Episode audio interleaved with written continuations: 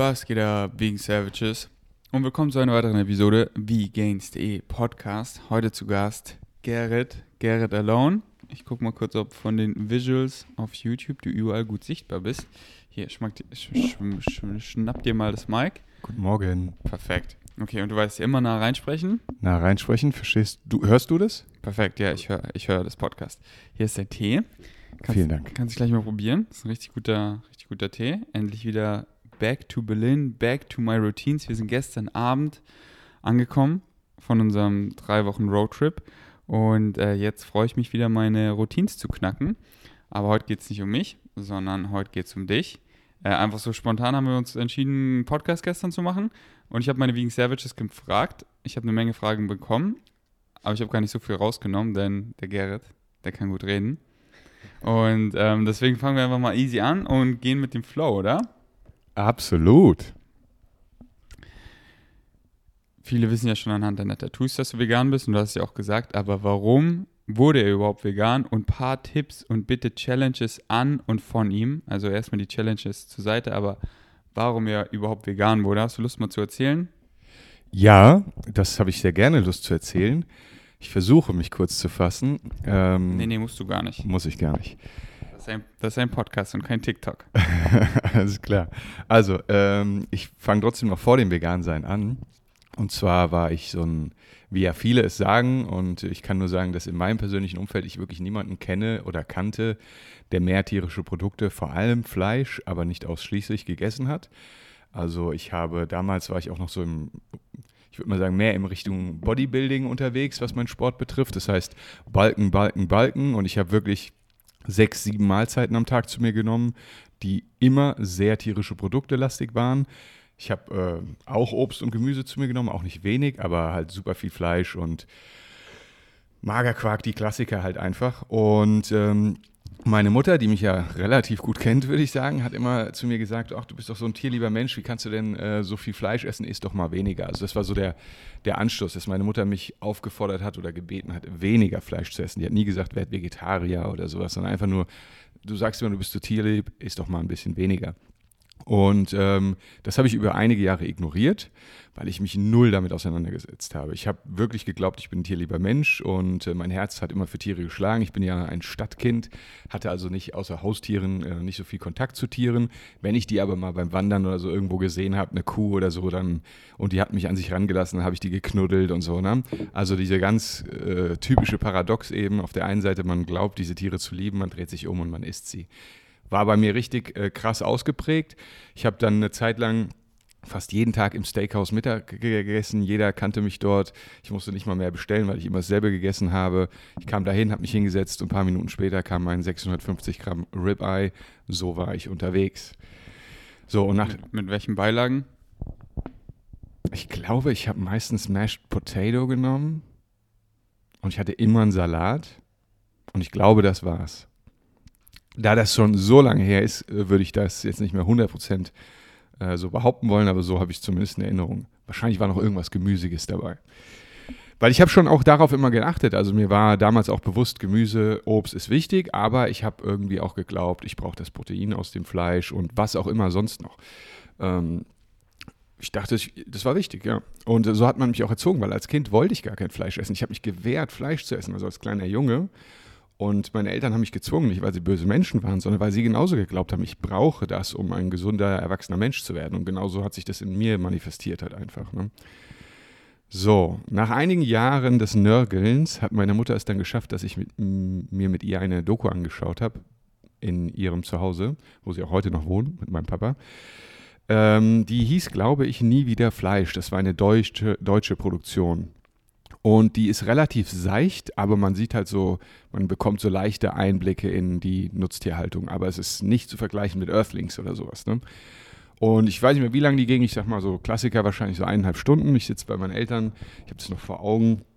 Und ähm, ich merke so, wie ich diese Doku sehe, und erst so denke, oh, die armen Tiere, das geht ja gar nicht, was passiert da? Und aber relativ schnell, also noch ohne, dass ich die Möglichkeit hatte, mit jemandem darüber zu sprechen, weil das ist während des Doku-Schauens in mir vorgegangen, dass ich so dachte, Moment mal, wo ist denn hier die Wurzel begraben?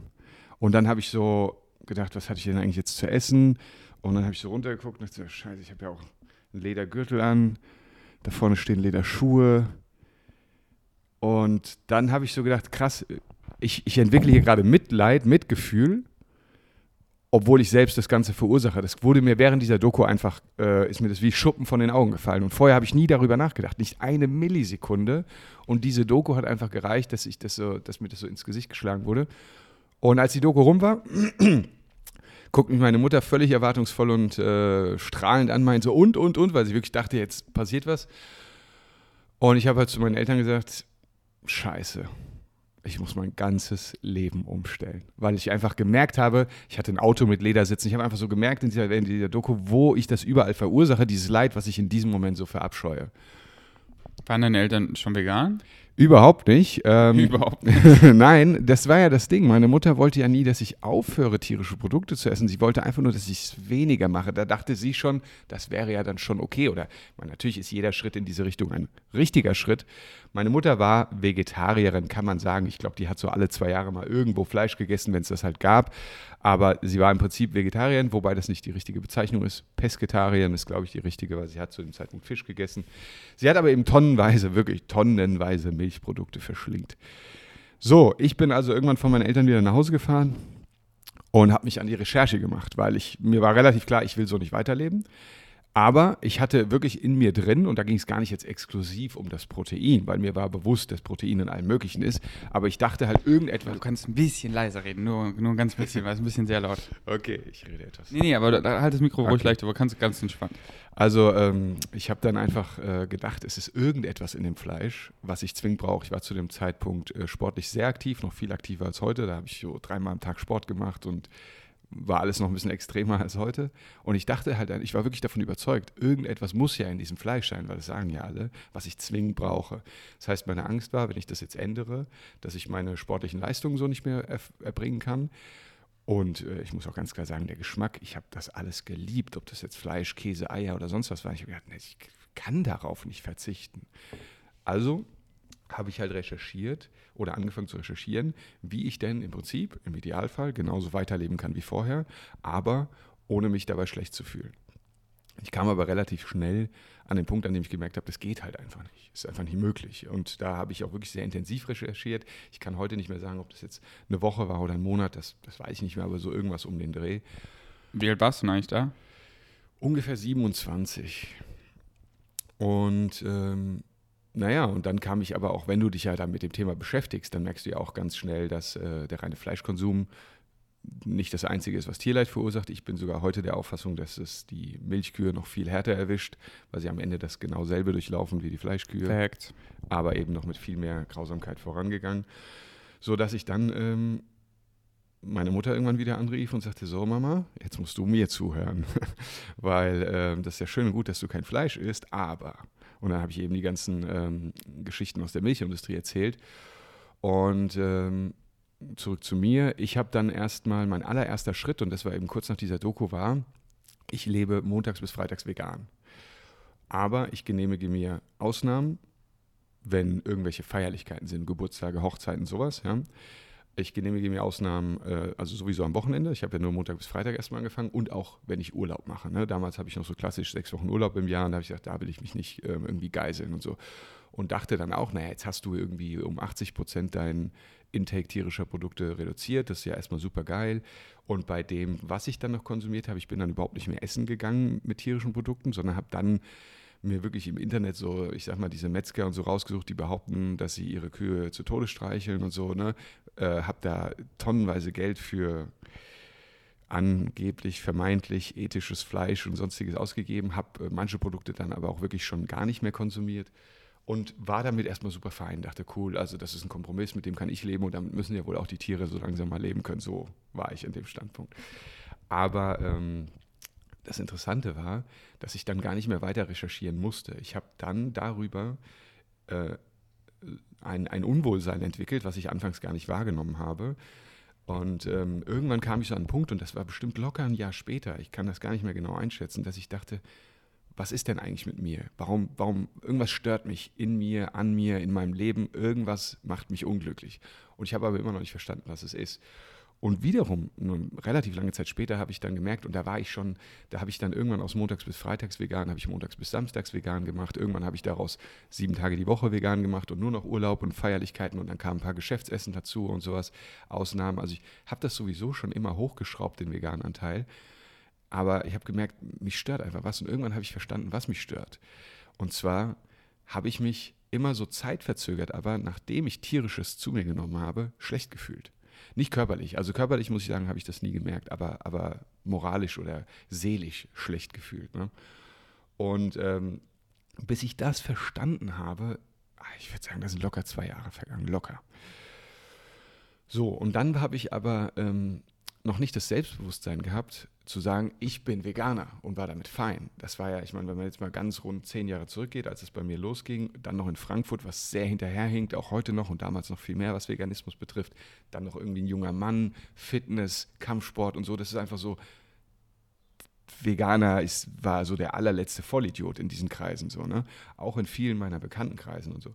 Und dadurch habe ich einfach mich nicht getraut, das sozusagen. Ich habe damals meiner Ex-Frau, also heute Ex-Frau, damals meiner Frau, gesagt, ähm, ich behalte, ich will das für mich behalten. Ich will niemandem sagen, sie muss das natürlich wissen, ist ja klar, aber ich möchte das nach außen nicht kommunizieren, dass ich Veganer bin. Und meine Begründung war, ich will nicht irgendwann alleine durch diese Welt gehen. Das habe ich noch im Ohr, ja.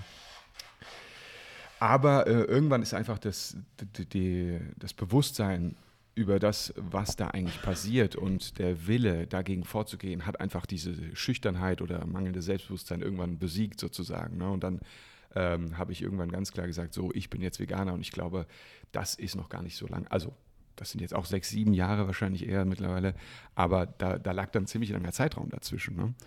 Und äh, entsprechend habe ich dann eben auch, wie gesagt, so lange ja noch bei so Feierlichkeiten, ich habe ja nie gesagt, ich bin Veganer, ich wollte nicht die, die Extrawurst, wie man so schön sagt, die extra Gurke. Und ähm, ja, äh, und dann ist auch viel in meinem äh, Leben passiert. Ich muss selbst dann zugeben, dass ich es immer noch nicht geschafft habe, es 100 Prozent durchzuziehen.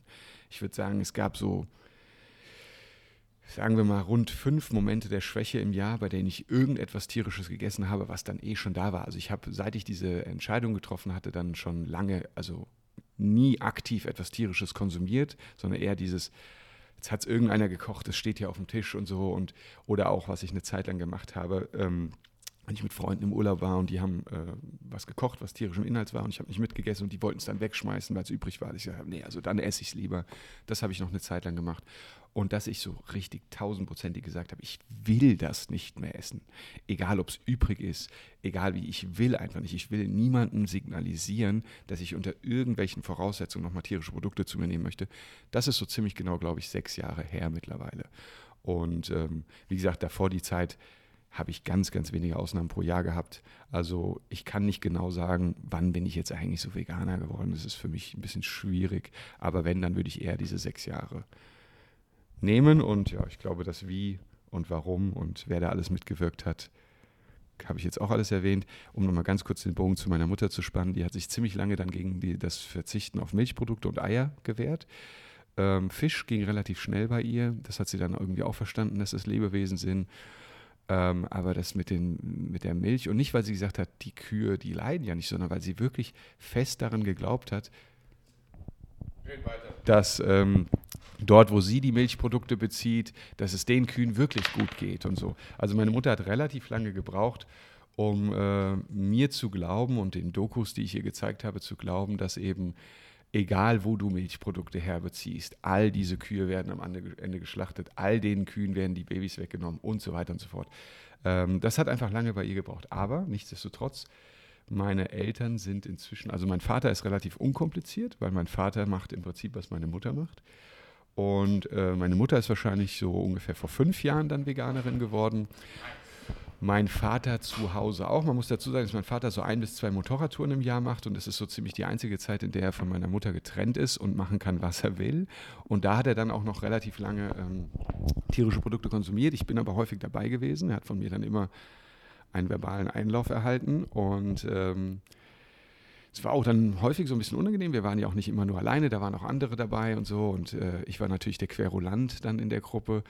Aber er hat äh, es immer eingesehen. Ich habe ihm auch gesagt, Papa, du kannst mir sagen, dass ich die Schnauze halten soll, wenn du das nicht hören willst. Du kannst auch sagen, dass ich nicht mehr mitfahren soll, wenn du das nicht willst. Aber solange du das nicht tust, werde ich dir immer, wenn du das konsumierst, genau sagen, welche Konsequenzen du da mit verursachst. So. Und ähm, dann hat mein Vater irgendwann mal gesagt, ja, aber mein Sohn, ich mache das doch jetzt so selten. Ist denn nicht jetzt endlich mal langsam gut? So diese zweimal im Jahr, die ich das ein paar Mal verursache, das ist doch nicht so schlimm. Dann habe ich ihm gesagt, jo, aus ökologischer Sicht kann man das bestimmt so stehen lassen. Aus deiner gesundheitlichen Perspektive wird dir das wahrscheinlich auch nicht großartig schaden.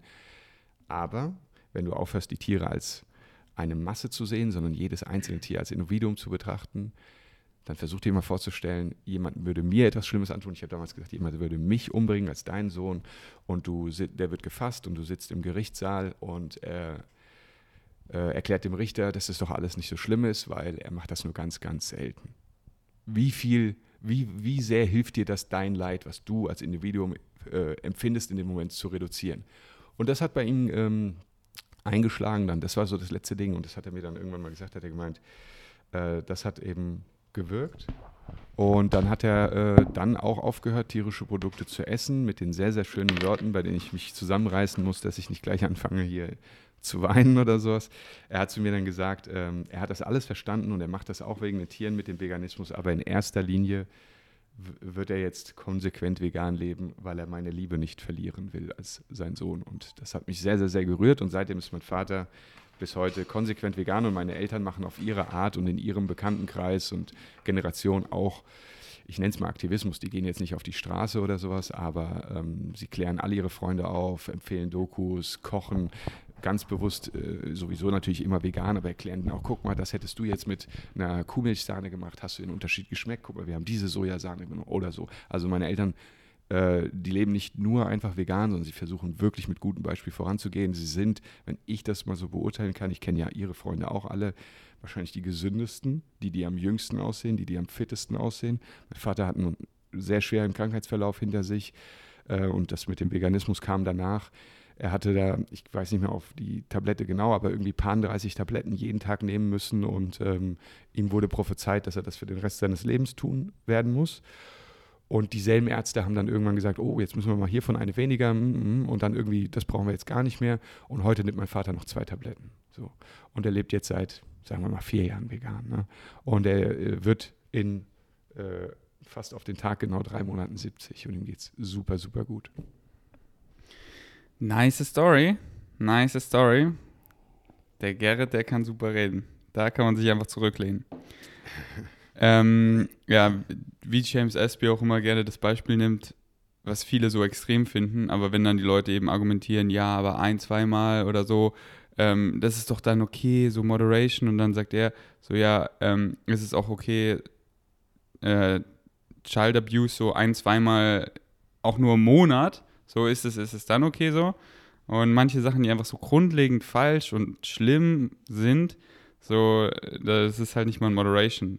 Und das Krasse ist ja, wir sind uns da ja im Prinzip alle einig, auch die Nicht-Veganer. Wir verabscheuen ja sinnlose Gewalt. Und wann sind wir im Bereich von sinnloser Gewalt? Immer dann, wenn wir, wenn wir sie vermeiden können, wenn wir sie nicht brauchen. Ne? Also ja. Selbstverteidigung ist für mich keine sinnlose Gewalt zum Beispiel. Ne? Ist klar. Wenn mein eigenes Leben oder auch nur meine Gesundheit auf dem Spiel steht und ich wende Gewalt an, um das zu beschützen, okay. Aber ähm, wir alle sind uns ja fast einig, mit ganz, ganz wenigen Ausnahmen, glaube ich, äh, auf dieser Welt, dass sinnlose Gewalt etwas ganz Schreckliches ist, was wir einfach nicht tun sollten. Und wir sind hier im Bereich sinnloser Gewalt und das ist nie gut. Und wenn ich es nur einmal im Jahrzehnt mache, wenn ich einmal im Jahrzehnt sage, so jetzt habe ich mal Bock, ich gehe jetzt auf die Straße und knalle einem mit einem Baseballschläger ins Gesicht, das wird immer falsch sein. Uns wird immer geahndet. Ja. ja? Äh, und das sollte halt die Tiere genauso äh, umfassen wie uns Menschen und jedes Lebewesen und selbst wenn es sinnlose Gewalt gegenüber Natur oder selbst Gegenständen, wenn ich, wenn ich jetzt runtergehe und sage, oh, ich wollte schon immer mal so eine Windschutzscheibe zerschlagen, werde ich dafür geahndet. Zu Recht. Es ist völlig sinnlose Gewalt. Ja. Da müssen wir halt uns noch kollektiv einig werden, was ja die Wissenschaft immer und immer wieder beweist und was ja einfach ein Fakt ist, weil es einfach keinen Nährstoff gibt, der in tierischen Produkten vorkommt, den man äh, eben vegan nicht decken kann. Dass eben tierische Produkte nicht notwendig sind, um sich bedarfsdeckend zu ernähren. Und das sind sie nicht und dementsprechend sind sie eben unnötig zu konsumieren und dementsprechend ist es eben sinnlose Gewalt. Yes, Facts. Okay, und dann war die Frage noch gegen Ende mit, oder wolltest du was sagen? Nee. Ja, mit äh, Challenges. Bitte Challenges an und von ihm. Okay. Oh Mann, diese Kamera, die überhitzt. Was ist da los, Mann? Ist die, die, die Berliner Sonne. Ähm, ich habe einen Aspekt vergessen. Es ging darum, um, um Tipps. Ne? Also, äh, da will ich noch ganz kurz drauf eingehen. Also, zum einen, wer, ähm, es, ich finde es sehr schwierig, allgemeine Tipps äh, rauszuhauen. Aber was bei mir sehr geholfen hat, als ich dann an den Punkt kam, an dem ich überhaupt nicht mehr das konsumieren wollte, aber einfach noch diese Schwäche hatte, es nicht, oder ich dachte, ich hatte die Schwäche, weil ich habe es danach ja dann nicht mehr getan. Es, ähm, nicht schaffen zu können oder noch diese Gelüste hatte. Ich habe mir die Dokumentation Earthlings angeguckt. Ähm, weil ich habe tatsächlich gegoogelt, wie kann man es schaffen, die Kraft aufzubringen, also ich weiß nicht mehr, was ich wörtlich da eingegeben habe, äh, sich konsequent vegan zu ernähren und dann poppte überall diese Doku Earthlings auf. Und ähm, die ist leider von der Bildqualität jetzt nicht so gut, aber es ist für mich bis heute die berührendste und bewegendste Doku, die unfassbar grausam ist. Also man muss dafür auch ein bisschen gesettelt sein, sage ich mal, die ich je gesehen habe. Und ich habe tatsächlich eins gemacht, ich habe sie mir angeguckt, ich habe Rotz und Wasser geheult, wie man so schön sagt. Ich habe so geheult, wie ich mich nicht erinnern kann, wie ich jemals in meinem Leben geheult habe. Ich war so enttäuscht von der Menschheit, so, ich war so traurig, was den Tieren widerfährt. Ich war so enttäuscht von mir selbst. Und ich habe sie zu Ende geguckt und dann habe ich den Balken nochmal auf Anfang äh, geschoben und ich habe sie direkt noch ein zweites Mal geguckt. Und dann habe ich nie wieder etwas Tierisches angerührt. Also das ist mein, äh, mein allgemeiner Tipp an alle. Und wenn dann kommt, ja, aber ich kann es nicht sehen und so, ähm, ich bin bei jedem, wer, der sagt, ich kann das nicht sehen und es nicht verursacht. Aber wer es nach wie vor noch verursacht, den, den Schmerz oder die Trauer, die man erfährt, äh, wenn man das sieht, ist gar nichts im Verhältnis zu dem, was die Tiere durchmachen. Und man sollte sich dem aussetzen, meiner Meinung nach, wenn man es nicht anders schafft, das nicht mehr zu verursachen. Das ist der Tipp Nummer eins. Tipp Nummer zwei, da gehen wir ins Individuelle. Da müsste ich dann von jedem wissen, wo seine Schwachstellen sind, wo er sich schwer tut. Und da kann ich nur sagen, ähm, noch habe ich die Kapazitäten. Wer möchte, schreibt mich einfach gerne an und sagt, hier, ich esse gern das und das oder ich tue mich da schwer und bei der Feier und meine Mutter hat das gesagt oder was auch immer eure Probleme sind, die ich gar nicht äh, wegsprechen möchte, weil das sind Probleme, es sind Hürden, es ist nicht für jeden leicht und es ist auch mir nicht leicht gefallen und ich kann mich da auch noch dran erinnern. Und von daher, es gibt mittlerweile so viele krasse Ersatzprodukte und das war eine Zeit lang großer Teil meines Aktivismus, dass ich äh, Verköstigungen gemacht habe. Und da habe ich selbst natürlich alle möglichen Ersatzprodukte durchprobiert, habe Umfragen gemacht, welche am, am besten ankommen und habe dann die wiederum weiterempfohlen. Und das hat vielen sehr, sehr, sehr, sehr, sehr dabei geholfen, sich vegan zu ernähren, weil sie einfach sagen, oh, diese zwei, drei Sachen, die, die schmecken so gut und ich will darauf nicht verzichten. Guck mal, hier hast du ein Produkt. Und wenn man sich selbst durchprobieren muss, um das zu finden, kann man gerne mal gefrustet werden oder den Mut verlieren, weil es gibt leider auch super viele schlechte Produkte. Und wenn ich das Pech habe, dass die ersten fünf bis zehn, die ich greife, halt alle schlechte Produkte sind, dann komme ich vielleicht zu der Erkenntnis, mh, hm, die veganen Produkte sind alle scheiße und es ist aber einfach nicht so. Also wenn ihr da irgendwelche konkreten Fragen habt, bitte schreibt mich an.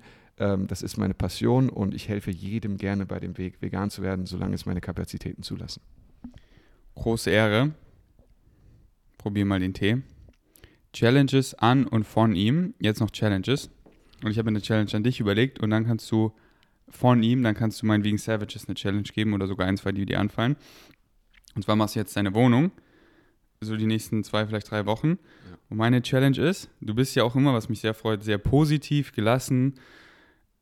Aber ich weiß nicht, wie es in deinem Kopf aussieht, dass du für diese ganze Zeit, wo du jetzt deine Wohnung machst, immer positiv bleibst und nicht diese Fake positiv, so, oh, ich bin so positiv, sondern wirklich alles, was kommt, Circumstances don't matter, only your state of being matters. So, mit allem, was kommt, wenn es dann irgendwie nicht so funktioniert wie nach Plan, einfach positiv damit umgeht. So Euphorie. Und so die, diese ganze Bausteinzeit ist einfach durchziehen. Okay, das ist so wirklich, dass, das, dass du siehst, ey, weil what you put out is what you get back, weißt du, so das Spiegelbild, du, du, du, du guckst den Spiegel, das Spiegelbild weint, weil du weinst, aber sobald du lachst, das Spiegelbild hat keine Wahl, es ist gezwungen zurückzulachen. So, deine Realität ist einfach eine Reflexion. Wenn man halt immer positiv, wirklich positiv ist, kriegt man das halt immer so zurück und das ist so geil. Und du bist ja auch voll positiv, aber ich weiß nicht, was in dir vorgeht, deswegen, dass du in dir, weil du wirst ja auch viel allein, mit allem, was kommt und so einfach positiv umgehst. Und ich glaube, es wird für dich eh relativ easy, aber das ist meine Challenge an dich, die mir so spontan gerade eingefallen ist. Erstmal vielen, vielen, vielen Dank für die Challenge. Ähm, ich glaube auch, dass ich überwiegend sehr positiver Mensch bin, aber auch ich habe meine dunkle Zeiten, auch ich habe irgendwelche Dämonen in mir, die ich hier und da mal bekämpfen muss. Und Baustellenphasen, von denen ich schon einige in meinem Leben hatte, sind tatsächlich die etwas schwierigeren Phasen, weil es geht immer was schief. Du bist körperlich, also so wie ich es angehe, ich gehe es halt auch immer sehr brutal an, glaube ich. Ich bin körperlich am Ende, ich bin unausgeglichen, mir fehlt der, der Ausgleich durch Training, durch äh, soziale Kontakte, durch schöne Dinge im Leben. Und äh, dann hauen äh, Dinge, die schiefgehen, einfach auch nochmal stärker rein.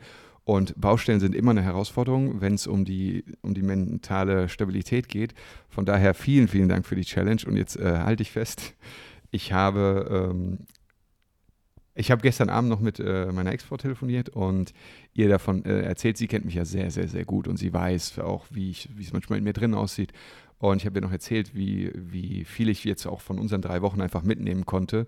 Und dass deine Positivität eben aus meiner Sicht nicht fake ist, sondern dass es halt, dass du das bist und dass du das lebst. Und selbst wenn es dir schwerfällt, dass du es einfach so verinnerlicht, verinnerlicht hast, dass, es, dass du es schaffst, dir das selbst wieder aufzulegen, auch wenn dein Inneres vielleicht gerade danach schreit, jetzt mal ein bisschen geknickt oder sogar deprimiert zu sein aufgrund von irgendwelchen Umständen, dass du es einfach schaffst und ähm, da wieder rauszukommen und wieder in diesen positiven Mindset zu kommen.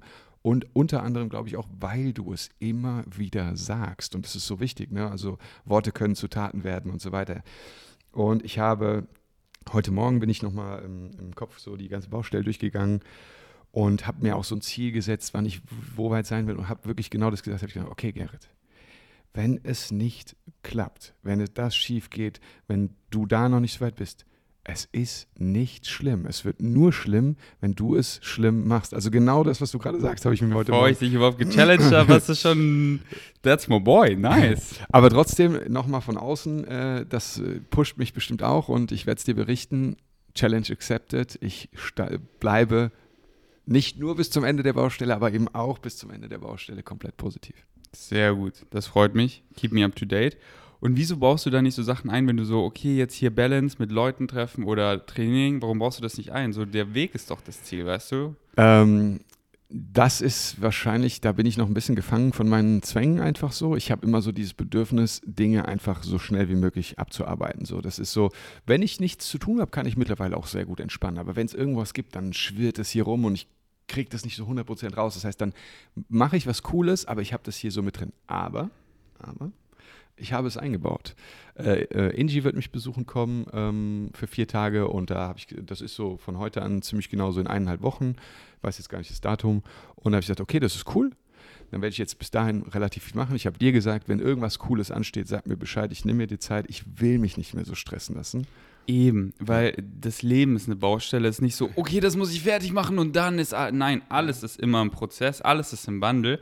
Und ich würde eher sowas sehen, ey, das ist hier eine weitere Challenge wie kann ich so das richtig rauskösten und so geil. Ich zum Beispiel würde daraus Content kreieren, also eher so das langsam machen und dann aber so dokumentieren und coole Videos draus machen. Sowas interessiert Leute mal voll und das ist schön, sowas auch zu dokumentieren. Und dann halt immer so die Balance. So, ich habe es auch gesehen mit meiner, meiner Ex-Freundin Tanja. Wir haben beide E-Bücher damals geschrieben. Und äh, meins habe ich halt so immer so jeden Tag so 30, 40 Minuten so richtig geil in meinen Lifestyle integriert und sie so, oh, ich muss es jetzt fertig machen, den ganzen Tag. Ich so, Mann, wieso stresst du dich so? Niemand interessiert, ob es eine Woche oder drei Wochen später rauskommt. So, so scheißegal. Wahr. Warum lebst du nicht so ein Balance Life, dass es dich sogar voll excited, immer daran so zu arbeiten?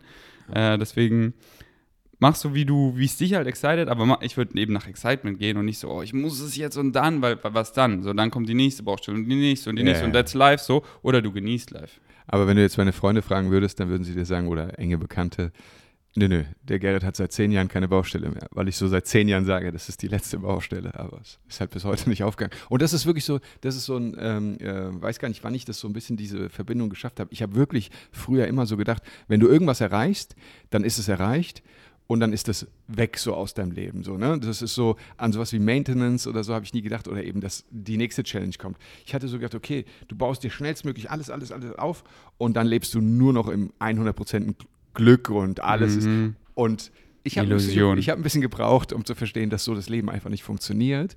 Aber ich äh, habe das mittlerweile verstanden. Und wenn ich Baustellen wirklich nicht exciten, dann einfach outsourcen. So ja. easy, Mann. Äh, also alles, was mich nicht excited, source ich auch so. Ja. Wohnung aufräumen, macht mir Spaß. Putzen, Küche und so nicht, das outsource ich und habe ja. eine Putzfrau.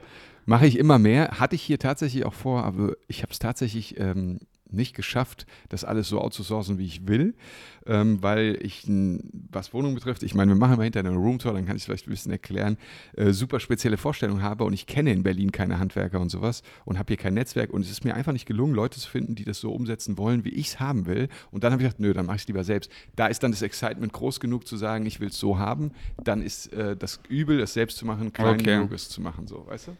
Ich äh, fix mal nochmal im letzten Versuch die Kamera, aber jetzt challenge mal meine Vegan Savages zu ein, zwei Sachen. Okay, wenn, äh, also deine Vegan Savages werden ja alle, äh, Savages werden ja alle vegan sein, von daher, ähm, ach, die sind gar nicht alle vegan. Okay, also gut, Challenge Nummer eins, stay vegan for the, or go vegan and stay vegan for the rest of your life. Nein, das ist natürlich zu simpel, aber ähm, für diejenigen... Das ist auf jeden Fall perfekt, aber ich würde sagen, diejenigen, die einfach noch nicht vegan sind, ähm, äh, versucht so vielleicht ein ähnlichen Approach wie, wie meinen damals, ohne dass ihr jetzt zwingend denselben wählen müsst. Aber bei mir war es zumindest so, dass ich montags bis freitags mit Arbeit und so, so in meiner Routine gesteckt habe. Da habe ich mir einmal zurechtgelegt, wie ich mich ernähren möchte. Das ist ein einmaliger Aufwand und nochmal, ich helfe jedem gerne dabei, wenn ich die Möglichkeiten dazu habe. Und äh, da drin zu bleiben, montags bis freitags, ist mir total leicht gefallen. Vom ersten Tag an, jemanden, der so viel Tierisches vorher konsumiert hat. Das heißt, Challenge Nummer eins, versucht bei euch zu finden, wo es im Alltag einfach sein könnte für euch und da auf jeden Fall den Veganismus umsetzen. Und es gibt mit Sicherheit eine Handvoll bis zwei Handvoll vegane Ersatzprodukte, die, bei denen man noch nicht mal einen Unterschied merkt, noch nicht mal das äh, Gefühl hat, auf irgendetwas zu verzichten, die auf jeden Fall integrieren. Da gibt es keinen Weg dran vorbei. Und ähm, dann Challenge Nummer drei, da wo ihr es noch nicht schafft, noch, die Betonung liegt hier auf noch, immer weiter reduzieren, immer weiter reduzieren, die Phasen des ganz veganen Lebens immer weiter verlängern oder die veganen Produkte immer weiter erhöhen oder Ernährung. So, das wäre so die Hauptchallenge an diejenigen, die noch nicht vegan sind. Diejenigen, die bereits vegan sind, da wäre meine Challenge, ähm, versucht, jemanden zu veganisieren. Nicht krampfhaft, nicht übers Knie gebrochen, nicht mit auf eine bestimmte Art. Es gibt für mich nicht die perfekte Art des Aktivismus. Das habe ich auch im Laufe der Jahre gelernt. Ähm, es gibt für mich ein paar sehr, sehr gute Vorbilder, die das richtig gut machen, aber selbst die erreichen nicht jeden. Und ähm, versucht den Weg zu finden, der für euch natürlich ist. Meine Empfehlung ist, man erreicht mit Liebe viel mehr als mit Hass. Ja? Ich habe es am Anfang sehr frustriert, sehr aggressiv versucht. Es ging völlig schief und ich habe irgendwann gemerkt, ich gewinne hier zwar so gesehen jedes Duell äh, verbaler Natur, ähm, weil die Argumente, es gibt halt keine Argumente gegen Veganismus, keine, keine, also es gibt eine Menge Argumente, aber keine, die äh, auch nur ansatzweise so gewichten wie die Argumente dafür. Ähm, von daher haben wir so gesehen, irgendwann widerwillig hat mir dann jeder zugestimmt. Aber was ich erreicht habe, war nicht, dass ich den wirklich näher an den Veganismus gebracht habe, sondern dass er sich gedacht hat, dieser arrogante vegane Wichser, der kann mich mal. Äh, und ich habe ihn wahrscheinlich vom Veganismus noch weiter entfernt, als, als, als er davor war. Und äh, man, darf, man darf meiner Meinung nach nie das Ziel aus den Augen verlieren. Das Ziel ist es nicht, dass wir Recht haben. Das Ziel ist nicht, in dem Fall zu gewinnen. Das Ziel ist es immer, also für mich, das Tierleid zu reduzieren. Und klar, am, am, besten schaffe ich das, indem ich eine Person veganisiere. Aber wenn ich es nur ausgelöst habe in dieser Person, dass sie irgendein Produkt weglässt oder reduziert oder wie auch immer, dann habe ich einen Teilsieg erreicht. Ja? Und ähm, selbst wenn diese Person in dem Moment gar nichts an ihrer Ernährung ändert, aber sie geht weg von einem solchen Gespräch mit dem Gedanken, oh, das war ein richtig netter Veganer und ja, der hat valide Punkte. So schlimm ist das vielleicht gar nicht. Dann ist auch das ein kleiner Gewinn, weil er wird wieder in Berührung kommen mit dem Thema. Irgendwann wird er wieder damit in Berührung kommen und er ist noch offener, als er es vorher war. Wenn wir äh, das Gegenteil verursachen, dass er sich noch mehr verschließt, dann haben wir verloren. Und daher die Challenge, versucht, Menschen zu veganisieren. Lasst euch nicht davon abschrecken. Das heißt, hier, du lebst vegan, ich respektiere, dass du vegan lebst, aber jetzt bitte lass mich in Ruhe und respektiere, dass ich es nicht tue.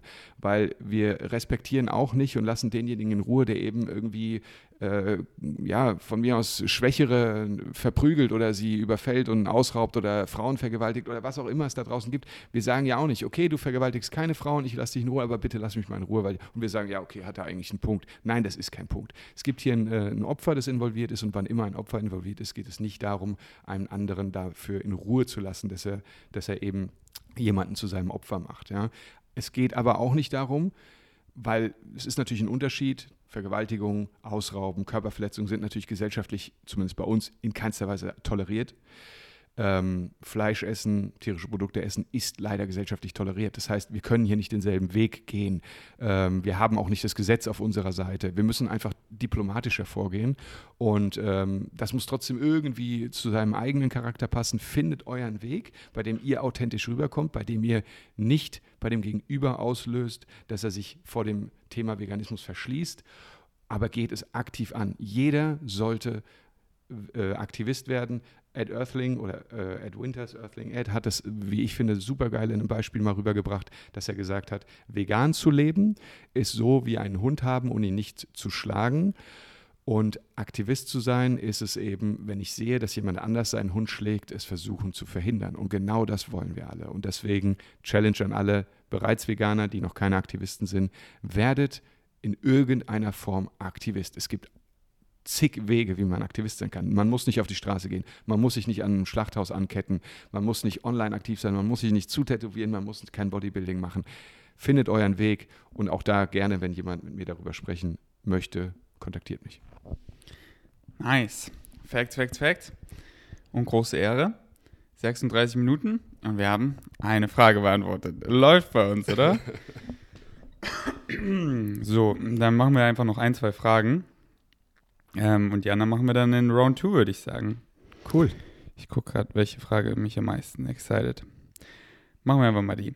Was ist sein nächstes größtes Ziel für seine Zukunft, beziehungsweise sein langfristiges Highest Excitement?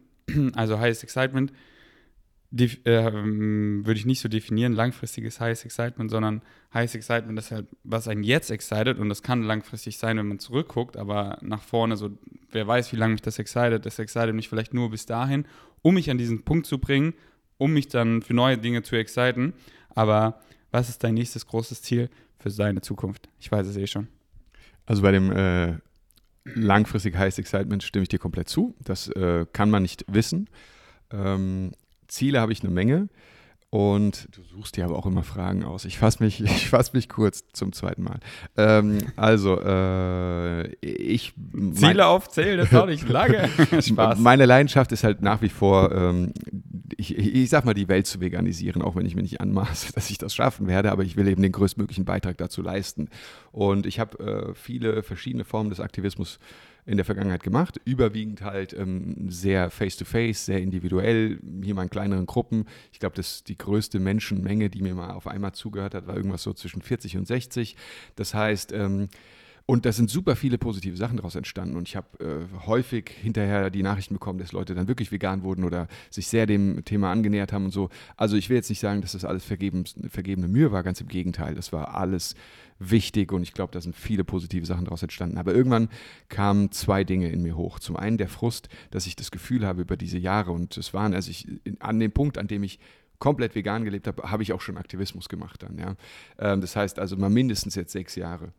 Und ich habe einfach so gemerkt, in diesen sechs Jahren, ich fange immer wieder an derselben Stelle an, so bei Null. So. Und irgendwann in, in, ist so ein innerer Frust entstanden, dass nicht dass nicht in der Gesellschaft sich das so weit schon geändert hat, dass ich vielleicht jetzt bei Level 3 schon einsteigen kann oder so. Und so diese ganz, es gibt keine dumme Fragen, aber für mich dumme Fragen so einfach irgendwann schon so ausgestorben waren. So. Und ich habe einfach gemerkt, so, mir fehlt irgendwie so ein bisschen die Energie, immer wieder bei Null anzufangen. Ja. Das war das eine. Und das andere, dass ich irgendwann auch gedacht habe, ich erreiche zu wenig Menschen auf dem Weg. Ich erreiche einfach zu wenig Menschen. Und ähm, dann kam Corona und Corona hat den Straßenaktivismus ja sowieso ziemlich lahmgelegt erstmal. Und in mir ist dieses Bedürfnis entstanden, ich will mehr Menschen erreichen. Und so kam dieses ganze, äh, dieser Wunsch, das jetzt hier mit Instagram, YouTube oder auf irgendeinem medialen Weg einfach etwas größer aufzubauen, in welcher Form auch immer. Das steht ja noch nicht so 100% fest.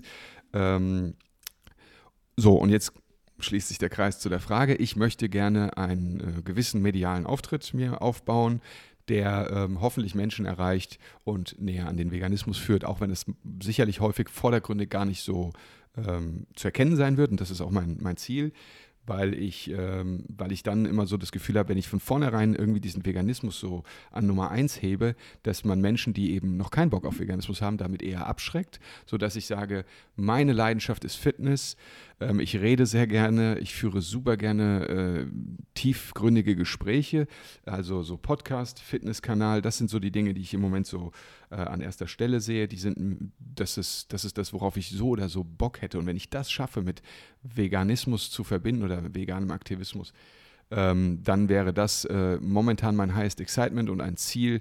Und ähm, es passieren gerade ganz viele tolle Dinge, die darauf hindeuten, dass es gar nicht so unwahrscheinlich ist, dass es passieren kann. Und daran werde ich arbeiten. Und äh, du hast ja auch schon mehrfach deine Hilfe angeboten. Vielen Dank nochmal an der Stelle dafür. Und ähm, habe ich die Frage beantwortet? das war super. Das war super. Okay. Ähm, was auch viele gefragt haben, hm, was ist, slash, waren deine Berufe? Willst du mal erzählen? Ja, das geht ein bisschen schneller. Ich habe aber die ganzen, wie ich immer sage, sympathischen Berufsgruppen durch. Ich war äh, Versicherungsvertreter, Autoverkäufer und ich habe im Bereich Immobilien gearbeitet. Also so diese ganz klassischen. Ich war immer sehr vertriebslastig, was ich gemacht habe. Im Bereich Immobilien auch ein bisschen mehr. Ich habe sehr viel ähm, auch auf Baustellen gearbeitet, wirklich viel auf Baustellen gearbeitet. Ähm, und ich habe zuletzt in einem Handelsunternehmen gearbeitet, was nochmal was völlig anderes war. Ähm, das jetzt zu erklären, würde keinen Sinn ergeben. Es ist ein absoluter Nischenmarkt. Niemand wird davon gehört haben, wenn er nicht zufällig in diesem Bereich gearbeitet hat. Aber es war eine sehr spannende Zeit für mich, weil es ein internationales Geschäft war. Ich bin zu dem Zeitpunkt, tja, leider und auch schönerweise sehr viel geflogen, weil damals hatte ich noch nicht so diese, diese, diesen Flugscham, aber ich habe halt ähm, super viel einfach erlebt. Ich, hab, ich bin gereist auf eine ähm, andere Art, weil es halt immer Geschäftsreisen war und ich war, ich will jetzt nicht sagen überall auf der Welt, aber in einigen Ländern sehr europalastig, aber auch viel außerhalb und habe einfach meinen Horizont nochmal so krass erweitern können. Also das hat mir auch nochmal in vielen Bereichen so die Augen geöffnet und äh, auch da war viel Vertrieb, aber da ging es auch um Einkauf, um Qualitätskontrolle. Und ähm, alles sehr, ich sage jetzt mal in Anführungsstrichen, Bürojobs mit viel draußen auch. Also ich war immer, ähm, immer auch eben auf äh, Kundenterminen und sowas und hatte auch mal bei einem Versicherungsunternehmen gearbeitet, bei dem ich deutschlandweit in erster Linie Süddeutschland Kunden betreut habe und sowas. Da war B2C-Geschäft dabei, also Business to Customer, wie würde man das jetzt sagen, zum Endkunden, aber aber auch B2B, also Business-to-Business-Geschäft dabei. Ähm, ja, und das waren bisher meine Berufe. Das war's. Und äh, was auch viele gefragt haben, wie du deinen niceen Lifestyle finanzierst. Einfach um die Welt chatten, da eine Crip of Malaga, jetzt in Berlin und ähm, einfach auf der Straße für Veganismus kämpfen, aber von irgendwas musst du ja leben. Also das mit dem um die Welt chatten, das habe ich eingestellt. Ich ähm, habe es jetzt tatsächlich, und das ist für viele bestimmt wenig, für mich war das eine, eine großartige Leistung, geschafft, fast zwei Jahre, eineinhalb Jahre so ganz rund überhaupt nicht mehr zu fliegen. Bis jetzt vor kurzem bin ich einmal äh, Berlin-Malaga geflogen oder Frankfurt-Malaga, weiß ich gar nicht mehr. Ähm, aber ähm, das habe ich tatsächlich äh, in erster Linie aus ökologischen Gründen versucht einzustellen. Ich werde das nicht schaffen, nie zu fliegen. Und ich habe mir auch ganz klar gesagt, wenn es für eine gute Sache ist, also zum Beispiel für den Aktivismus, werde ich ohne zu zögern ins Flugzeug steigen. Aber ich versuche es privat selbst auf das minimal Mögliche, mit dem ich leben kann, zu reduzieren. Das soll jetzt kein Vorwurf an alle sein, die das nicht machen, weil das ist nicht, nicht mein, mein Hauptaugenmerk einfach. Ähm, früher bin ich tatsächlich viel umhergejettet. Ein Grund war der eine Beruf, den ich hatte, und der andere war ähm, meine Ex-Frau, glaube ich auch, weil sie halt äh, super abenteuerlustig war. Wir sind ganz viel gereist. Und ich habe einfach immer sehr gut verdient. Ich habe immer sehr überdurchschnittlich verdient und ähm, konnte mir das daher völlig problemlos leisten. Und das war auch der Grundstein für mein heutig freies Leben. Ich äh, habe, glaube ich, viel von unserer klassischen Kapital kapitalistischen Welt einfach auch profitiert und ähm, habe jetzt äh, mir eine kleine Sache aufgebaut, die einfach auch wieder Immobilien beinhaltet und ähm, ich damit, äh, meine Schwester arbeitet da übrigens auch mit. Vielen Dank nochmal an der Stelle. Sie ist die größte Hilfe, die ich äh, mir nur vorstellen kann. Und ähm, das ermöglicht es mir einfach mit sehr, sehr wenig Arbeitseinsatz meinen heutzutage, glaube ich, bescheidenen Lebensstil ähm, zu finanzieren. Und äh, die Wohnung in äh, Malaga und auch die Wohnung hier in Berlin, die konnte ich mir eben deswegen noch leisten, weil ich eben früher äh, entsprechend vorgesorgt habe. Sage ich mal, heute mit dem, was ich jetzt heute verdiene, wäre es für mich nicht ganz so einfach möglich. Ähm, mir sowas aufzubauen, das gebe ich zu. Aber ähm, dadurch, dass ich ja, ich bin ja ähm, ein paar Tage älter als du auch schon und habe einfach lange Zeit mir etwas aufgebaut und kann jetzt so ein bisschen auch die Früchte davon ernten. Und wie gesagt, ich lebe heute sehr bescheiden und gebe sehr wenig Geld aus. Nice. Bereut er ein Tattoo? Nein. Was ist dein Lieblingsessen? Nice Cream Porridge? yes! Das ist die gute Antwort. Äh, ich könnte das aber jetzt mal so ganz ehrlich nicht, be, nicht so ganz be, äh, beantworten, aber ich habe hab ja was, ich habe kein Nice Cream Porridge gemacht, aber ich esse tatsächlich, seit ich ein kleiner Junge bin, ja, also wann auch immer das losging, jeden Tag annähernd, es gibt immer Ausnahmen, jeden Tag Haferflocken. Also ich würde es einfach auf Haferflocken, würde ich, ich glaube, das ist mein Lieblingsessen. Sounds good. Okay, wollen wir mal über Ernährung reden? Willst du mal, äh, wie ernährst du dich genau? Wie sieht ein typischer Tag aus? Willst du mal, wenn du so, wo du das letzte Mal richtig in der Routine drin Ja. warst, so von morgens bis abends, wie sieht so ein Full Day of Eating aus? Wir hatten das Gespräch ja schon in, ähm, weißt du noch, wo das war? Nee, aber irgendwo auf der Reise. Irgendwo auf der Reise. doch, doch, in Montpellier, Montpellier? Montpellier, ja genau, Montpellier. Okay. Also, ähm, das ist auch relativ schnell beantwortet. Ich lebe tatsächlich, ich, für, ich bin ein absolut routinelastiger Mensch und ich habe so eine Routine, die ich montags bis freitags einhalte. Wochenende klammern wir mal aus, weil da go with the flow, aber montags bis freitags habe ich sehr, sehr, sehr gerne meine, meine, auch meine Ernährungsroutine, genau wie alle anderen auch. Ähm, ich äh, betreibe intermittierendes Fasten und das schon lange bevor ich wusste, dass es so etwas wie intermittierendes Fasten gibt, weil ich irgendwann festgestellt habe, dass mir das gut bekommt. Das habe ich einmal beim Sport gemerkt und auch als ich ähm, so, so langsam auf die 30 zuging und gemerkt habe, oh, ich fange an ein bisschen zuzunehmen. Ich habe ja gesagt, ich habe früher extrem viel gegessen, also zuzunehmen an Stellen, an denen ich nicht zunehmen wollte. Und ähm, habe dann versucht, das Abendessen wegzulassen. Das bekam mir gar nicht. Ich habe dann Heißhungerattacken bekommen und habe dann irgendwann gesagt, beziehungsweise ein Freund von mir hat gesagt, dann lass doch einfach das Frühstück weg. Und dann habe ich das mal probiert und es hat hervorragend funktioniert. Ich wollte aber auf das Frühstück, nämlich die Haferflocken, nicht verzichten. Das heißt, ich frühstücke, um es mal ganz rund zu halten, zwischen 12 und 15 Uhr. Wahrscheinlich so das Typischste ist so halb zwei, zwei. Das ist so meine klassische Frühstückszeit. Da habe ich dann auch schon trainiert.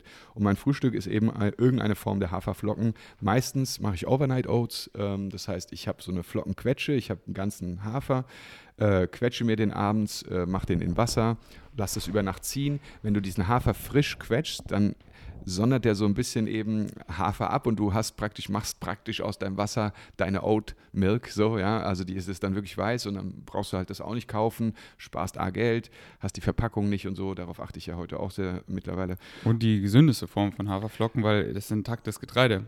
Ja. Alter, was geht heute mit den Kameras? Das war noch nie so. Okay, erzähl weiter. Lass dich davon nicht ablenken. Und äh, ich mache in diese Haferflocken immer Leinsamen rein und zwar äh, die schrote ich auch vorher selbst an. Das mache ich dann aber auch erst am nächsten Tag. Die lasse ich nicht über Nacht. Das heißt, am nächsten Tag schrote ich dann noch meine Leinsamen und das ist wirklich ein großer gehäufter Esslöffel. Ich mache fast immer ähm, Hanfsamen drüber, auch die schrote ich dann selbst an. Das heißt, ich habe die ganze Hanfsame und hau die auch einmal durch die Flockenquetsche, dass das alles so fresh wie möglich ist. Und ähm, ich mache sehr, sehr häufig äh, Kürbiskerne mit rein.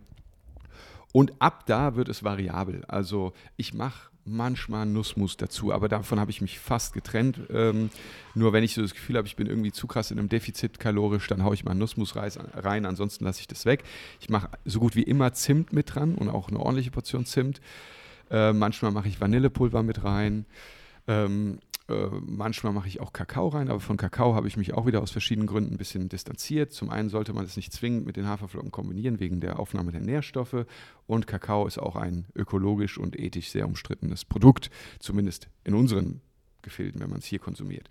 Ähm, ja, und dann halt Obst. Und Obst, da habe ich ja den großen Vorteil, dass ich eben im Winter in Malaga äh, Zugriff auf äh, lokale und also regionale und saisonale tropische Früchte habe, wie Papaya, Bananen, Chirimoya, Kaki, äh, was gibt's da alles, ne? Also was auch immer da Bananen. halt gerade, äh, ja, Bananen sind auf jeden Fall dann immer dabei. Alles, was halt dann dort äh, die Saison hergibt, äh, haue ich tonnenweise mit in, in mein Müsli mit rein. Und ich habe auch eine ordentliche Portion Haferflocken, das sind schon so 150 Gramm.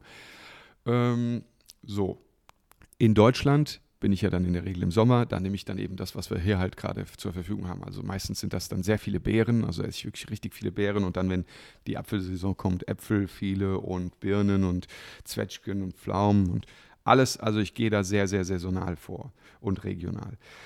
Ähm, so, und ähm, häufig, und das ist sogar meistens so, esse ich dann nur noch einmal zu Abend und das ist dann auch wiederum relativ früh, weil das Frühstück sättigt mich für den Moment, aber ich bekomme dann tatsächlich relativ schnell doch wieder Hunger und dann esse ich meistens so zwischen 5 und 8, also 17 und 18 Uhr zu Abend schon und ähm, da packe ich in der Regel rein irgendeine Hülsenfrucht. ähm, am meisten sind es Linsen. Ich liebe Linsen über alles. Am zweitmeisten sind es Bohnen, da am liebsten die weißen Riesenbohnen. Und es sind aber eben auch mal Kichererbsen oder Erbsen oder auch mal Stangenbohnen. Also äh, bisschen Varianz muss ja drin sein im Essen, aber eben immer eine Hülsenfrucht mit drin. Ich habe ganz viel Kartoffeln und Süßkartoffeln abends in meinem Abendessen, äh, also mit ganz viel meine ich ganz regelmäßig. Und ich nehme ähm, ab und zu auch mal sowas wie Tofu oder Tempo mit, Tempeh mit rein, aber nicht immer. Und dann halt immer irgendwas Gemüsiges. Also ich mache dann, äh, da ist dann wirklich so, dass ich mir dann sage, ich mache jetzt einen Brokkoli, den koche ich frisch und dann esse ich den auch komplett. Oder einen Blumenkohl oder ähm, es, wenn, ich, wenn ich die Möglichkeit habe, ich esse sehr, sehr gerne Grünkohl. Ähm, aber da bin ich gar nicht so, also bei dem Gemüse bin ich wahrscheinlich am variabelsten. Da nehme ich das, was mich gerade in dem Moment äh, excited, um bei deiner Sprache zu bleiben. Aber ich gucke halt, dass immer auch viel Gemüse mit drin ist. Und beides sind relativ große Portionen. Ich äh, habe es mal getrackt, ich komme so auf irgendwas zwischen zweieinhalb und 3000 Kalorien am Tag. Und ach ja, Nüsse habe ich vergessen. Ich esse zum Frühstück, wenn ich keinen Nussmus reinmache, immer noch Nüsse mit dazu. Ja. Und das war es auch schon, wenn ich mal Hunger bekomme. Ich habe immer so eine Packung Chia zu Hause. Wenn ich merke, oh, mir fehlt noch ein bisschen was, dann mache ich mir gerne einen Chia-Pudding. Dafür kaufe ich mir dann tatsächlich eine Pflanzenmilch. Und ähm, da mache ich dann gerne mal einfach nur Chiasamen rein, Vanillepulver und mache äh, irgendwas Natürliches, Süßendes, jetzt kein Sirup, aber zum Beispiel sowas wie Datteln, wenn ich die Möglichkeit habe, sie zu bekommen, äh, mit rein und ähm, stelle das irgendwie zwei, drei Stunden vorher in den Kühlschrank und ich liebe es und du hast jetzt keine Unmengen an Kalorien, du hast keine unnatürlichen hinzugefügten Inhaltsstoffe und es ist trotzdem super lecker, wie ein, eine Süßigkeit, wie ein Dessert. So, Jetzt haben wir die Woche abgehandelt. Wochenende gönne ich mir. kurz dein Abendessen. Das klingt sehr low fat. Ist da noch irgendeine Fettquelle drin? Ja, also ich mache tatsächlich, ähm, ich bin nicht so auf diesem No-Oil-Trip. Ich habe Öl sehr, sehr stark reduziert, aber ich äh, liebe spanisches Olivenöl. Und zwar, falls ihr aus Deutschland nur zuhört, ihr bekommt das hier nicht. Es wird einfach, diese Qualität wird hierher nicht exportiert. Ich habe sie noch nirgends in Deutschland gefunden. Deswegen habe ich auch vier Liter Olivenöl im Kofferraum gehabt. ich bringe mir immer aus Spanien Olivenöl mit und ich mache abends über mein Essen immer einen Schuss Olivenöl. Da kann ich dir jetzt nicht sagen, wie viel das okay, ist. Okay. ja. Dann hat sich das erledigt. Ja. Alles klar. Genau. Und ach ja, und die Avocados, die esse ich halt dann auch in Malaga. Ja, Wasser brauchen sie trotzdem auch, aber das sind auch, da gibt es auch viele einfach natürliche Avocado-Bäume, die ähm, auf natürliche Art und Weise ihr Wasser beziehen. Sicherlich nicht ausschließlich und da wird ganz viel gegossen. Aber auch da, wenn ihr dieses Argument gehört, ja, Avocados brauchen so viel Wasser, das ist richtig, aber sie brauchen ungefähr ein Zwanzigstel von dem Wasser wie Rindfleisch und tendenziell, egal ob Veganer oder in dem Fall dann nicht Veganer, äh, oder anders formuliert, ich glaube, es gibt weniger Avocado. Äh, wenige Veganer, die so viel Avocado essen wie nicht Veganer Fleisch. Ne? Also man muss das auch immer mal in Relation setzen. Ja, Avocados brauchen viel Wasser, aber es ist ein Bruchteil dessen, was Fleisch braucht. Und ich kenne niemanden, der so viel Avocados isst, wie ich Leute kenne, die Fleisch essen. In Spanien esse ich viele Avocados. Sie wachsen vor Ort, also so eine halbe am Tag, würde ich sagen, esse ich da schon im Schnitt. So, äh, ja, und am Wochenende gehe ich dann manchmal auch essen oder bin bei Freunden zum Essen und ähm, da stört es mich dann auch nicht, wenn da mal Salz oder sowas dran ist. Ich koche sonst äh, salzfrei oder wenn da mehr Öl dran ist oder wenn da mal ein Dessert ist, bei dem auch Zucker drin ist. Da sage ich mir dann, da gönne ich mir das, was auch immer dann gerade sich mir ergibt. Und manchmal ziehe ich auch diese Routine sieben Tage durch. Also es ist noch nicht mal so, dass ich jetzt sage, oh, Wochenende, ich brauche das jetzt, sondern so, wie es kommt. Und wie war es auf dem Roadtrip? Völlig anders. Wobei es geht. Also ich finde, wir haben jetzt nicht nur, also ich habe sicherlich noch mehr auch äh, ja, experimentiert. Äh, Alter, wir haben uns so viel cleaner ernährt als die allermeisten. Das weil du halt trotzdem. einfach mit uns unterwegs warst und es war halt einfach, wir wollten halt die Kultur mitnehmen und die Sachen probieren, um halt auch für Veganismus zu zeigen, ey, so ist es hier und auch selber zu wissen, ey, wie vegan, so was, was geht mittlerweile.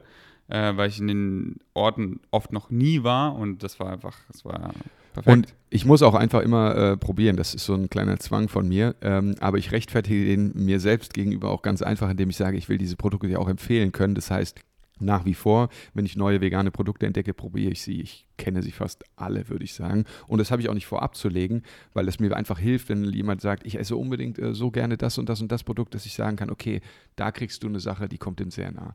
Und deswegen mache ich das auch weiter und das lege ich dann halt aufs Wochenende in der Regel. Sehr, sehr gut. So mache ich das auch. Wie sehr und auf welche Art haben ihn die Menschen, die er als Tattoo hat, geprägt? Ähm, sehr, sehr, sehr, sehr. Aber nichtsdestotrotz, der Hauptgrund, warum ich sie mir tätowiert habe, ist, weil ich, äh, weil es für mich einfach Helden sind. Und das mm, spricht ja schon vielleicht ein bisschen dafür, wie sehr sie mich geprägt haben. Also ich habe, dann sollte ich sie jetzt auch mal erwähnen, ich habe tätowiert James Aspey, Gary Jurowski und Ed Winters oder Earthling Ed als internationale Aktivisten und als deutschsprachigen Aktivisten äh, Nico Rittenau. Und ähm, als ich dann angefangen habe mit Aktivismus, habe ich mir Gary Jurowski angehört und angesehen. Er war mir für meine eigene äh, spätere Umsetzung des Aktivismus zu aggressiv in seinem Vorgehen. Das heißt nicht, dass ich ihn dafür jetzt irgendwie angreife oder sonst was. Ich, es ist ein Held. Er hat unfassbar viel erreicht. Zu einem Zeitpunkt in den 90er Jahren, das kann ich mir nicht vorstellen, was dieser Mann durchgemacht haben muss. Also, dass der überhaupt noch irgendwie auf diese Welt klarkommt, ist mir ein Rätsel. Ja. Riesen, riesen, riesen Respekt, Ehrfurcht und was man alles haben kann vor diesem Mann. Und ähm, James Espy, äh, Best Speech Ever oder auch ähm, Ed Winters, This Speech Will Change Your Life oder sowas. Wer diese beiden YouTube-Clips noch nicht gesehen hat, unbedingt anschauen. Es ist so inspirierend, mit welcher positiven Aura, mit welchem Charisma diese beiden Menschen dieses ernste Thema transportieren können, ich habe mir da so viel von abgeguckt und ähm, ab da wurde mein Aktivismus gut. Ja. Also von daher, sie haben mich unfassbar inspiriert, unfassbar mein Leben beeinflusst. Ich bin so glücklich und dankbar, dass ich darüber überhaupt gestolpert bin in meinem Leben. Ja. Das war wirklich für mich äh, sehr, sehr hilfreich. Und Nico Rittenau ähm, geht für mich äh, ist für mich irgendwie so ausgesondert. Also zum einen habe ich ihn deswegen hier auf dem Oberarm tätowiert, weil ich mir dachte, die Wahrscheinlichkeit, dass ich immer über den Weg laufe, ist äh, von allen die größte. Und irgendwie kann es ja auch so ein bisschen schräg sein, wenn man jemanden trifft und der hat, hat sein Gesicht auf, dem, äh, auf seinem Körper tätowiert. Ähm, und er ist ja, ich würde fast so sagen, so ein bisschen so ein verdeckter Aktivist, weil er gibt ja äh, er gibt sich ja nicht als Aktivist aus, sondern er ist Ernährungswissenschaftler. Aber ich, äh, kenne, ich kenne keinen, weder im deutschsprachigen noch im englischsprachigen Raum. McGregor ist sicherlich einer, aber ähm, der so viel Arbeit in dieses Thema steckt, der das so fundiert macht, der das so perfekt macht. Ich kann meiner Meinung nach was er da macht und wie er es macht, ist einfach perfekt. Er ist eloquent, er ist absolut nicht angreifbar, er ist er lässt die Emotionen raus, er ist nie äh, out of line, er ist nie unhöflich, er ist so ein, äh, so ein Vorzeigeaktivist äh, für mich eigentlich. Und das ist das, was ich meine. Es gibt verschiedene Formen des Aktivismus. Er sagt ja nicht, jeder muss vegan werden, du musst vegan werden. Er geht ja gar nicht so vor. Ne? Er zeigt einfach und er steckt da so viel Arbeit rein, warum es für jeden Einzelnen selbst so viele Vorteile haben könnte, vegan zu sein. Das macht er einfach hervorragend. Er geht auf so viele Videos sowas von wortgewandt und alles ein. Ganz, ganz toller Mensch und ähm, von ihm hole ich mir, wann immer ich Input brauche, was den gesundheitlichen oder ernährungswissenschaftlichen äh, Vorteilaspekt bezüglich Veganismus äh, braucht, hole ich mir bei ihm die Informationen, weil ich, äh, nachdem ich ihn einige Zeit sehr hinterfragt habe, auch und alles versucht habe, double zu checken, was gar nicht so einfach ist bei ihm, ähm, einfach für mich an den Punkt gekommen bin, bei dem ich sage, was der Nico macht, hat Hand und Fuß und ich vertraue Nico und seiner Recherche. Richtig schön gesagt. Richtig schön gesagt. Ähm, du, ich glaube, wir haben alle Fragen. Ah, ne, wir haben noch. Oh, ne, haben wir noch.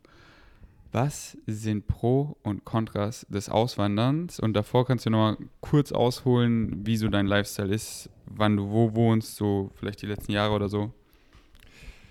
Gut, also ich äh, habe mit irgendwann Mitte, Ende 20 so das Gefühl immer stärker entwickelt, dass ich im Winter nicht so gerne in Deutschland sein möchte. Ich bin ein sehr wettergesteuerter Mensch. Wie eigentlich jeder, wenn man mal ehrlich ist. Ich kenne ein paar Menschen, die, die den Winter sogar gerne mögen. Ich gehöre einfach nicht dazu. Und ähm, ja, aber, aber halt so den Berliner viele. Winter oder so oder Frankfurter Winter, ich kenne es halt so von mir so Snowboarden, weißt du, dann freut man sich auf die Berge, weil halt so in der Stadt. Ist schon hässlich, ne? Ja. So, und dann ähm, habe ich äh, einfach recherchiert, wo, also mir war dann relativ schnell klar, ich möchte nicht aus Europa raus, aus unzähligen Gründen. Ähm, sowas wie Sicherheit ist da ein Thema gewesen. Ähm, Währung war auch ein Thema. Äh, dann äh, nahe genug an der Heimat zu sein, um für den Fall, wenn irgendwas Schlimmes mal passiert, einfach schnell in den Flieger steigen zu können, ruckzuck zu Hause sein, selbe Zeitzone durch das Thema Arbeit. Das waren alles so Dinge, die für mich klar waren, ich will in Europa bleiben.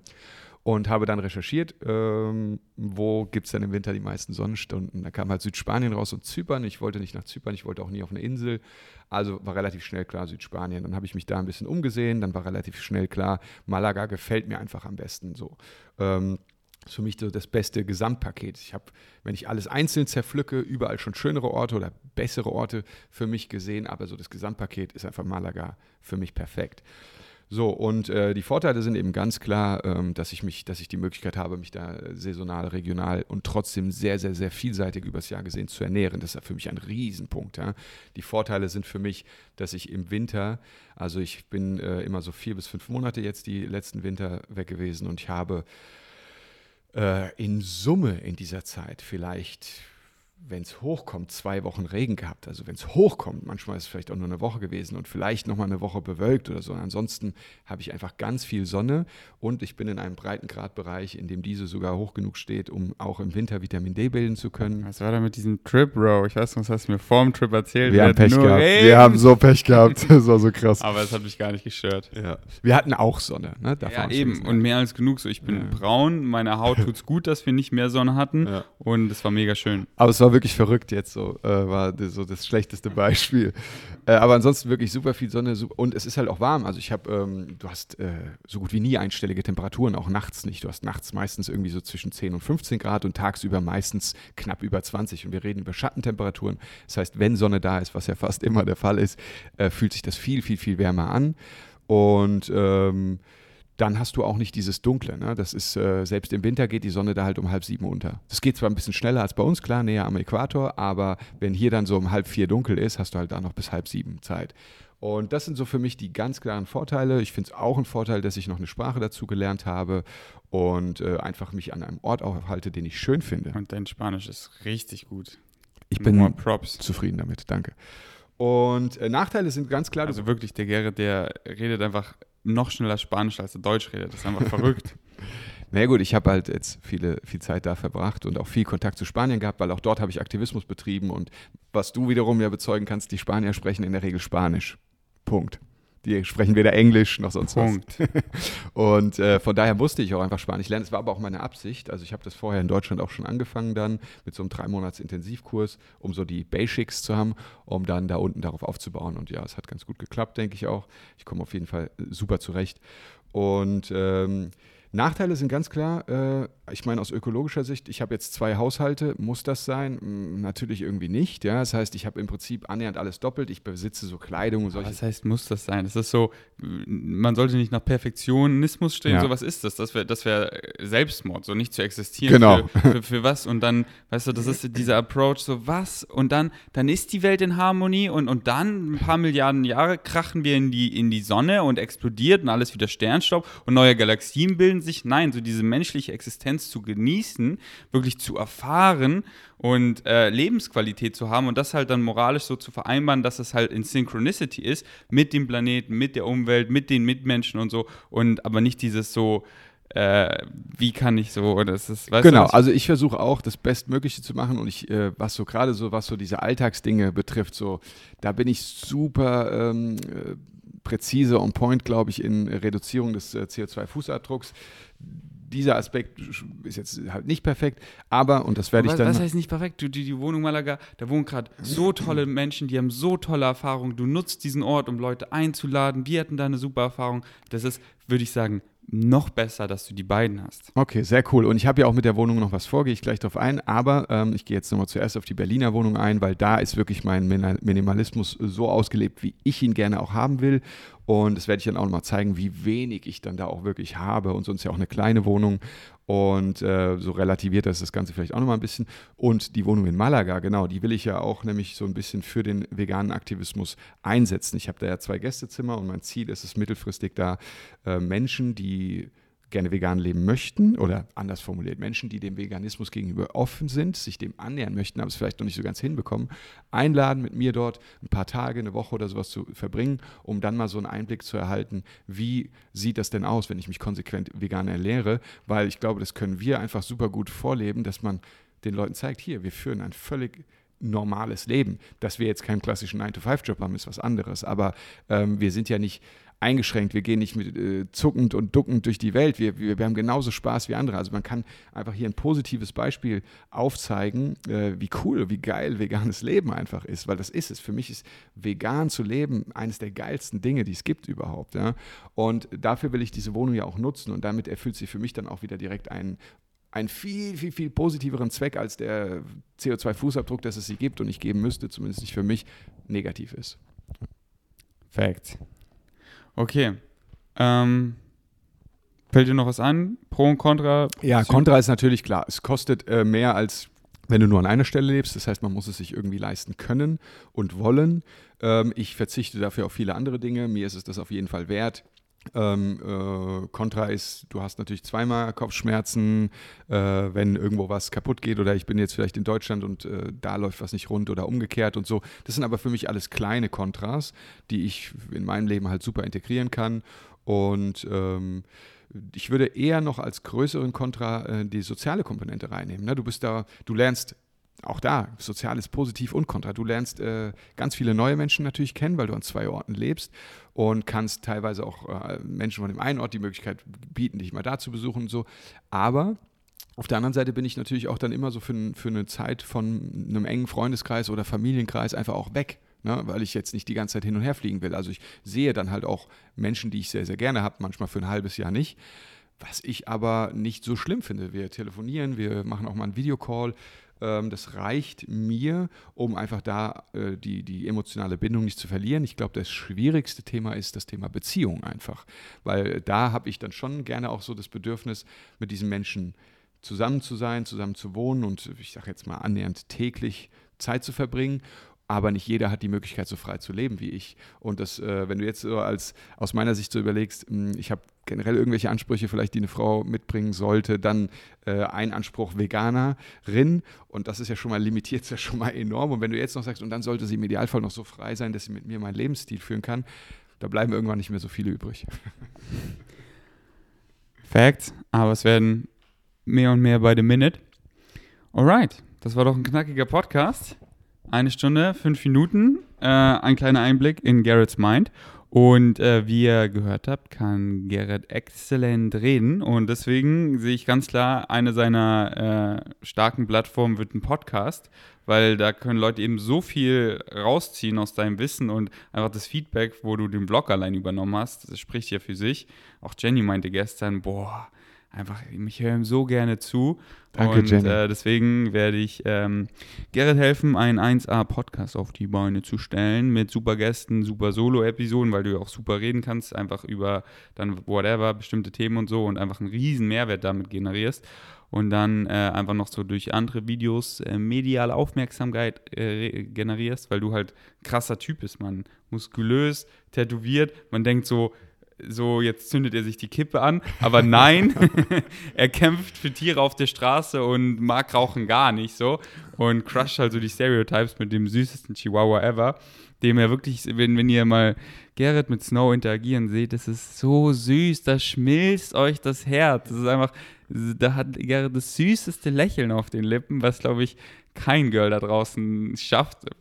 So, das ist echt so sweet, wenn ihr interagiert. Und da sieht man einfach, dass bei Gerrit halt alles einfach so echt. Und ähm, ja, ich glaube, du bist ein, also du bist ein krasser Influencer, aber jetzt ist halt Zeit, dass es halt, dass, dass die Masse lauscht. Und äh, erstmal fixe deine Wohnung, positiv Mindset, lässt dich nicht stressen, stre stressen, Step by Step. Erstmal mach ich dir jetzt ein Käffchen, du trainierst, ich gehe einkaufen, mache uns Nice Cream Porridge fürs letzte Mal, vielleicht für eine Weile. Wenn du es vermisst, kommst du einfach vorbei. Das nächste Mal bekoche ich dich. Okay. Alright, danke fürs Einschalten. Checkt bis dahin Gerrits Insta unten drunter aus und auf meinem Channel halte ich euch einfach up to date bezüglich Gerrits Influencer Rasiererei. Let's go. Vielen Dank. Danke fürs Einschalten. Wir sind erstmal out.